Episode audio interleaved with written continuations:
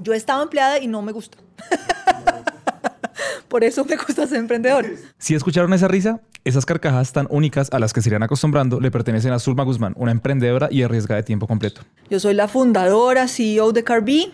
He trabajado muchos años en tanto en la empresa privada como en el sector público y como que todas las cosas me trajeron a montar Carby. Ella no solo está revolucionando la movilidad en Colombia, también tiene una historia llena de visión, quiebras, aprendizajes y algo de humor negro. Les aseguramos que se van a reír. Bienvenidos a un nuevo episodio. Hola a todos y bienvenidos a Emprendete, un espacio para aprender a través de historias. Es un hecho que las historias son la mejor manera de aprender y queremos que aprendan en esos tiempos muertos como el tráfico, cuando hacen ejercicio, en salas de espera o mientras hacen de comer. Esos tiempos ya no son perdidos, son para que aprendamos juntos.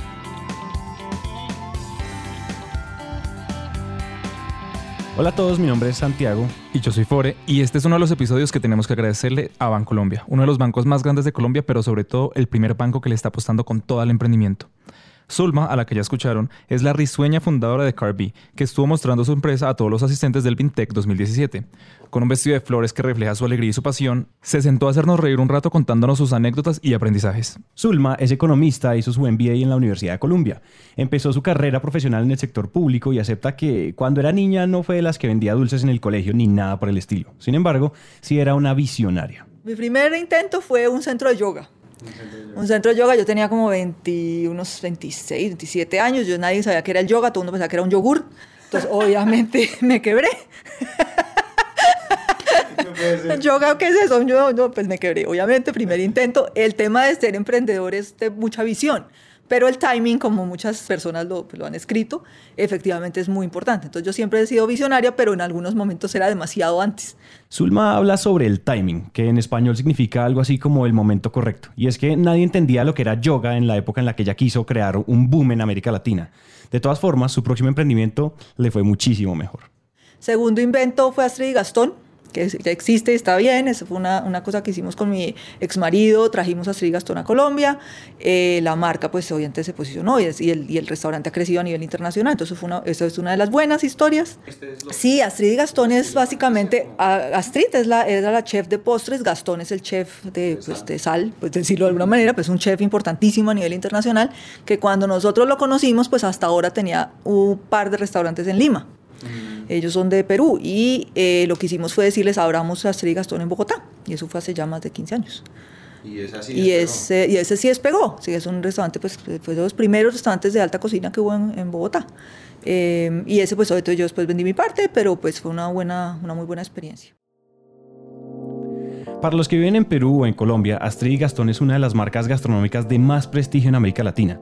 Pero Zulma vio en estos dos chefs una oportunidad de crecimiento enorme, lo cual prueba la visión que esta emprendedora tiene. Después de haber vendido su parte de esta prestigiosa cadena de restaurantes, Zulma probó suerte con la renovación urbana y se especializó en aspectos de desarrollo de proyectos de construcción. Sin embargo, Santi, Zulma se dio cuenta que trabajar con el sector público y más en un país latino como Colombia tenía complejidades que hacían difícil llevar a cabo proyectos urbanos. Así fue como Urbia S.A., su tercera empresa, llegó a su fin. Igual Zulma, un ambientalista de corazón, seguía persiguiendo su pasión emprendedora. Antes de contarles más sobre Carby, queremos compartirles un par de lecciones sobre los emprendimientos pasados de Zulma. Empecemos con el centro de yogur. De yoga, Fore. Así sí, yoga. Básicamente tú no puedes imponerle a la gente así cosas de, de, de, de, así sean de tendencia o sean de moda, tú no se las puedes imponer hasta que no realmente la gente a ver que hay una necesidad. Pero si no, la, si es una cosa importada simplemente de afuera porque afuera está funcionando, te puedes morir ahí y no vas a lograrlo nunca. O sea, el yoga empezó a, a tener realmente acogida como 10 años después. ¿Les ha pasado alguna vez que van de viaje y ven un producto nuevo en el extranjero y le dicen al de al lado, uy, esto se vendería un montón? Bueno, es necesario hacer mucho más que eso si queremos que se venda un montón. Se debe hacer una investigación de mercado local, se debe hacer una investigación de mercado local o al que quieren entrar para saber si sí vale la pena hacer la inversión y penetrar este mercado. Ahora, ¿qué le dejó a Zulma, Astrid y Gastón? Fue difícil en cuanto que eso es alta cocina y entonces alta cocina significa unos materiales muy complejos en cuanto a que tienen de ser altísima calidad. Por ejemplo, el pescado tiene que ser súper fresco, cosa que en Lima pasa porque en Lima todo el mundo come pescado fresco y está el mar ahí y hay de todo tipo de mariscos y aquí no. Entonces, aquí conseguir pescado fresco era imposible. Entonces, por ejemplo, la tilapia fue el único pescado fresco que realmente se empezó a, a, a, pues, a entregar al, al, público porque era el, el, que se conseguía. Entonces, digamos que hay unas cosas que funcionan muy bien en unos sitios, en otros sitios puede que funcionen, pero son mucho más costosas. Entonces, Astrid Gastón, pues realmente era un, un restaurante de alta gama y muy costoso, lo cual hacía que no fuera tan rentable. Entonces, pues Tú tienes que saber realmente cómo. Como les cómo veníamos innovas. diciendo, es La muy innovación fácil no necesariamente que es que poner un negocio que funciona muy bien en próxima Google, España sino vaya pues a ser que muy rentable en América Latina. en otras partes, no solo basta con entender el mercado, pero también la logística y otras operaciones que un negocio tiene. A lo mejor Zulma no se imaginaba lo difícil que iba a ser traer pescado fresco hasta Bogotá, que está ubicado en el centro de Colombia, a varias horas del mar. Ahora sí la historia de Carby, que es el emprendimiento que tiene loca a Zulma. La hermana de Zulma, que vive en Barcelona, le estuvo contando sobre un servicio para compartir carro basado en la economía colaborativa. Pero espera, Santi. Recordémosle a la audiencia que es economía colaborativa. Se define como un sistema económico en el que se comparten e intercambian bienes y servicios a través de plataformas digitales. Este servicio nació en Estados Unidos en el año 2000 con la empresa Zipcar. Desde entonces se ha ido replicando en varios lugares, en especial en varias ciudades de Europa. El modelo es sencillo. Zulma tiene una flota de carros que pone a disposición de sus usuarios mediante una plataforma. Los usuarios no tienen que preocuparse por gasolina ni seguros, nada más pagan una tarifa por hora y por kilómetros recorridos. Así, no es necesario tener un carro propio y pagar impuestos y otros costos. Nada más basta con registrarse en Carby y rodar por toda la ciudad, que, por ahora, es Bogotá. Pero bueno, ¿qué tienen en común todos los emprendimientos de Zulma? Bueno, ellos han nacido a partir de haber visto la idea en otro lugar del mundo y luego viene la poderosa visión de Zulma para implementarlos en el mercado local. Pero esta vez ella tomó toda su experiencia e hizo algo diferente. Lo primero que hice fue investigar el tema, investigar el tema a nivel internacional, hice un barrido de todo el- todos los países que conozco, después empecé a echarle número, empecé a hacer un modelo financiero, yo tengo, tengo pues, el conocimiento, entonces hice todo un modelo financiero para ver si la cosa era rentable o no, cómo era rentable. Básicamente car sharing es lo mismo que los aviones, los carros tienen que estar andando, ese es el driver del modelo. Después de ver que sí la cosa tenía futuro financiero, entonces empecé a hacer el business plan y escribí el business plan, juiciosa, 45 páginas, de todo investigado, el mercado, cuáles son los beneficios, cuáles son los problemas que se solucionan, cuál es mi cliente objetivo, cuáles son los medios que les voy a llegar, todos los números, cuánta plata necesito, cuál es la perspectiva de crecimiento, cuáles son las ciudades en las que quiero entrar, bla, bla, todo eso. Ya después de tener el business plan, pues entonces ya como tengo la película más clara, entonces empecé a hablar con gente, a preguntarles esto, lo otro, aliados, buscar quiénes podrían ser mis aliados, dónde podía poner los carros, qué carros podía tener, y empecé a hablar con, pues, con mis contactos, empecé a hablar con ellos, después hice una prueba, cogí unos carros, cogí unos carros de eléctricos y unos de gasolina, escogí 30 personas y hice una prueba dos meses con una aplicación, con un beta, para ver si la gente sí realmente le parecía chévere, si realmente lo iba a usar, si- quiénes lo iban a usar, si los precios que tenía eran buenos o malos. Entonces cambiaba los precios, qué fechas, o sea, qué, qué días de la semana sí, no.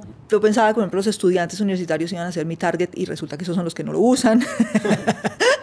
que todo el mundo dice, uy, estudiantes universitarios. No, esos no tienen plata para esta vaina. Y después de eso, entonces, pues ya, pues ya comencé, o sea, ya busqué, o sea, yo metí todo lo que tenía y pues obviamente establecí la empresa y comencé ya operaciones en noviembre. Noviembre de 2016 fue el momento en el que Carby vio la luz y Zulma se convirtió una vez más en la primera persona en traer un modelo bien diferente al mercado latinoamericano. Ese tema del business plan sí es como un poco, un poco absurdo porque todo el mundo te dice que tienes que escribir un business plan y tú vas a hablar con cualquier inversionista y te dice que sí tienes un business plan, pero nadie se va a leer el business plan, nadie. nadie lo mira. Sí, todo el mundo mira el, el pitch, el deck de, de presentación, que, pero pues a la hora del pastel tú lo que terminas haciendo es mejorando el deck a punta que vas hablando. ¿Sí? Y vas al mercado y testeas y te das contra la pared y, ay, no, mejor por aquí, mejor por allá. Después el business plan no lo vuelves a actualizar. Entonces mi business plan ya nadie lo ha mirado en dos años. Ahí está empolvado y nadie lo volvió a mirar. Pero en todas partes te dices que hagas un business plan. Yo creo que lo bueno del business plan es que te, te obliga a investigar. Porque yo investigué, hice benchmark, yo hablé con gente afuera que ya tenía el negocio, con eh, gente de India, con gente de Brasil, con gente de Estados Unidos, de Zipcar, exfuncionarios de Zipcar. Yo he hablado con todo el mundo. Después de tantos episodios, mucha gente nos ha dicho que no vale la pena estudiar tanto, sino que hay que lanzarse al agua de una. Bueno, esto tiene algo de verdad y algo de mentira. Lo cierto es que se debe hacer una investigación suficiente para entender al mercado y sobre todo equivocarse barato. Es decir, hagan pruebas de su producto o servicio con su cliente objetivo para saber cómo lo van a recibir. Por eso existen iteraciones del modelo de negocio que solo se hacen cuando el emprendimiento está en marcha, como cuando Zulma creyó que los universitarios iban a usar Carby, hasta que se dio cuenta de todo lo contrario. Bueno, pero acá hay que hacer un alto. Zulma ya había intentado traer ideas de tendencias de otros lados a Colombia. Estamos seguros que no es la primera vez que ella hacía un plan de negocios. ¿Qué fue diferente esta vez? ¿Qué le hizo a ella meter todos los huevos en esa misma canasta y saltar al agua sin arnés? ¿Por qué no lo pensó dos veces antes de invertir todos sus ahorros en Carby? Eh, esta vez fue que me fui dando cuenta. O sea, si hubiera sido un mal timing, yo hubiera parado hace más o menos unos eh, ocho meses. ¿Sí? Porque entonces digo, no, esta vaina no, no era y me- ya no voy a seguir invirtiendo y ya no voy a seguir metiéndole porque pues, el, costo de oportunidad es muy alto. Eh, pero dado que sí empecé a ver que todo el mundo reacciona, que la, todas las empresas están interesadas de, de, de, de, carros, todos se están montando en esto, todos los días aparece una noticia sobre el tema de la movilidad, sobre el tema de movilidad eléctrica, todas las empresas grandes se están montando, todo el mundo está diciendo que ya no va a producir más carros eléctricos, eh, gasolina, que todo va a ser eléctrico en no sé cuántos años, todo el mundo está diciendo que la economía colaborativa es ahora o nunca, eh, Uber le cambió la mentalidad al mundo entero, en, en, temas de movilidad. Entonces, pues como que dije yo, no, pues sí, es ahora. Sí, es, es ya, ahora. es ya, ya. Y ya y han aparecido muchos copycats, muchos, porque la, ya mucha gente ha estado pensando en esto. Hay una, eso sí hay una teoría, tú sabes, ¿no? Que cuando alguien se inventa algo, cuando Darwin se inventó su teoría, había otro gato inventándose. Había otro o sea, todo, siempre hay, el timing viene como con varias personas en la misma idea. Uber, las empresas, la respuesta del mercado, toda una cantidad de señales le dicen a Zulma que es el momento de Car B. Hace poco, Carby cerró una alianza con el Grupo Éxito, una de las cadenas de supermercados más grandes de Sudamérica, y con Codensa, empresa de energía eléctrica para Bogotá, para que los carros eléctricos de Carby se carguen en los estacionamientos de los supermercados. A pesar de todo el camino que Zulma ha recorrido, quedan aún retos por superar. El más importante de todos es el reto que tiene la economía colaborativa en los mercados latinoamericanos.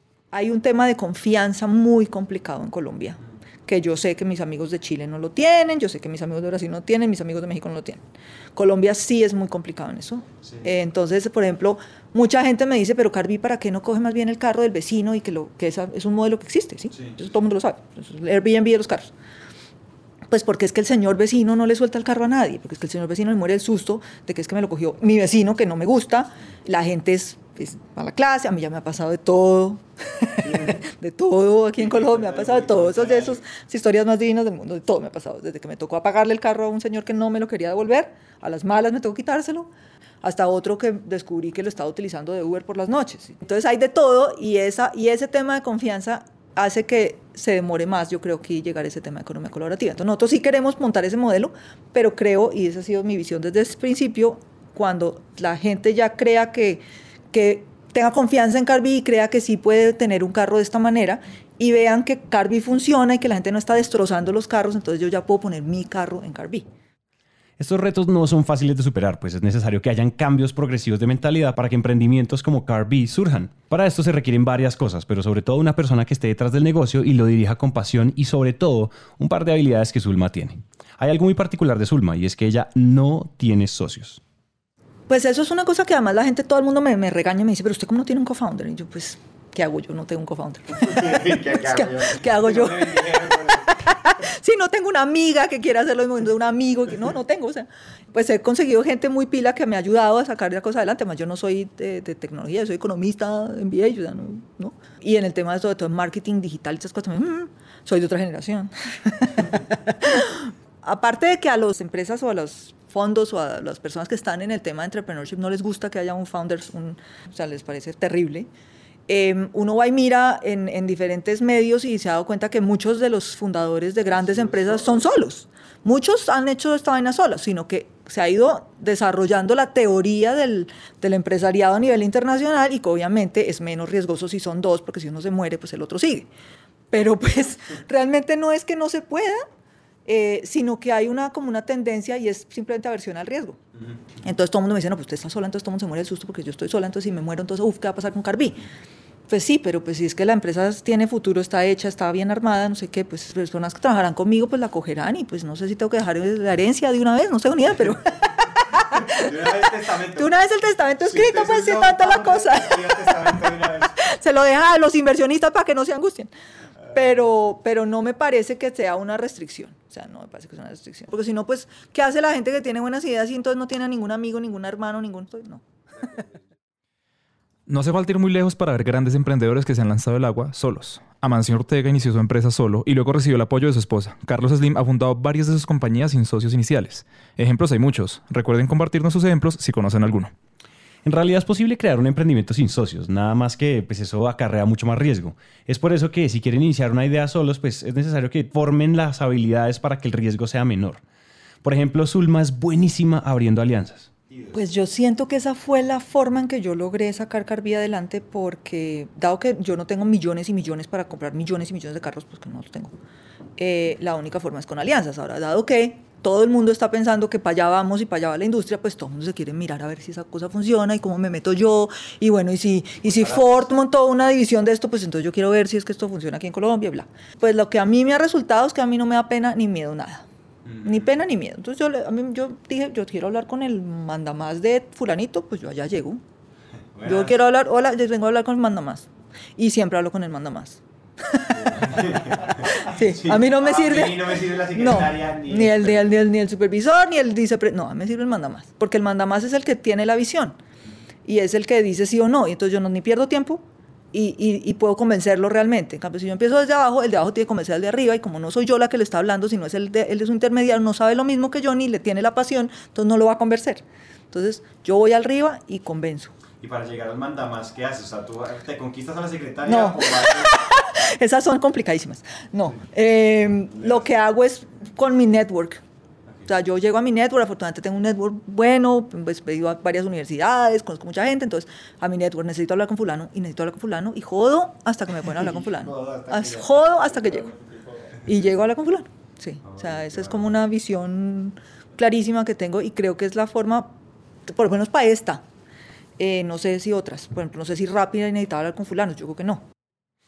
Cuando Zulma dice que jodió y jodió, es una forma de decir que ella fue persistente. Zulma supo cómo hablar con el mandamás y aprendió a convencerlo. Para esto, pues, nada como tener una red de contactos bien nutrida para tener acceso a quien sea. Así selló alianzas con reconocidas marcas como Seat, Renault, quienes hoy son los proveedores de los carros que Carby utiliza. Pero el reto sigue siendo enorme. Haberse lanzado a crear un modelo de compartir carros le ha dejado a Zulma todo tipo de historias, como esta, por ejemplo. es un usuario y pues la verdad se portó súper bien, pero él no sabía manejar carro mecánico.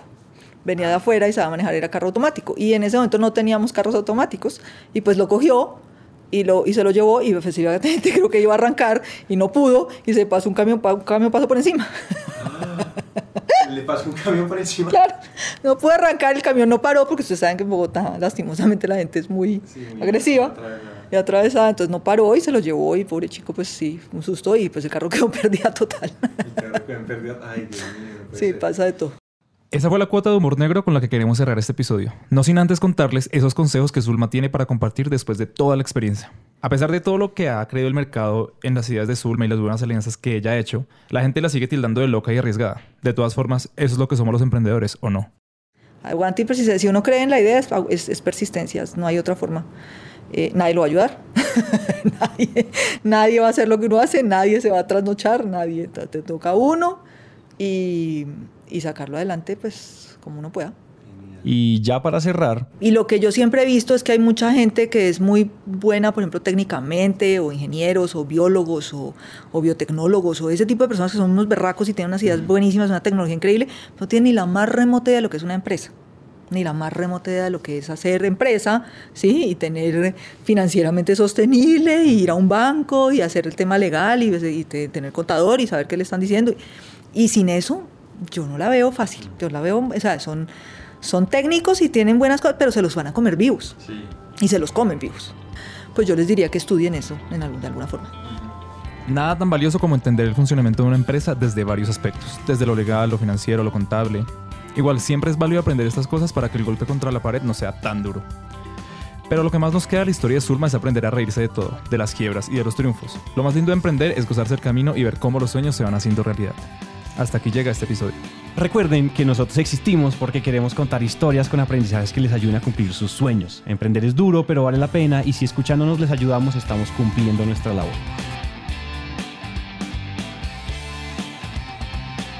Hasta aquí llega esta historia y nos encanta que hayan llegado hasta el final, porque una persona comprometida con su éxito es una persona comprometida con su educación. Emprendete es una comunidad donde nunca dejamos de aprender y este tiempo que acaban de invertir es un paso más para que su educación se convierta en un hábito. Y recuerden que de cada mil personas que nos escriben nos tomamos un café o hacemos una llamada con por lo menos 100 de ellas, así que dejen la pena y escríbanos por WhatsApp.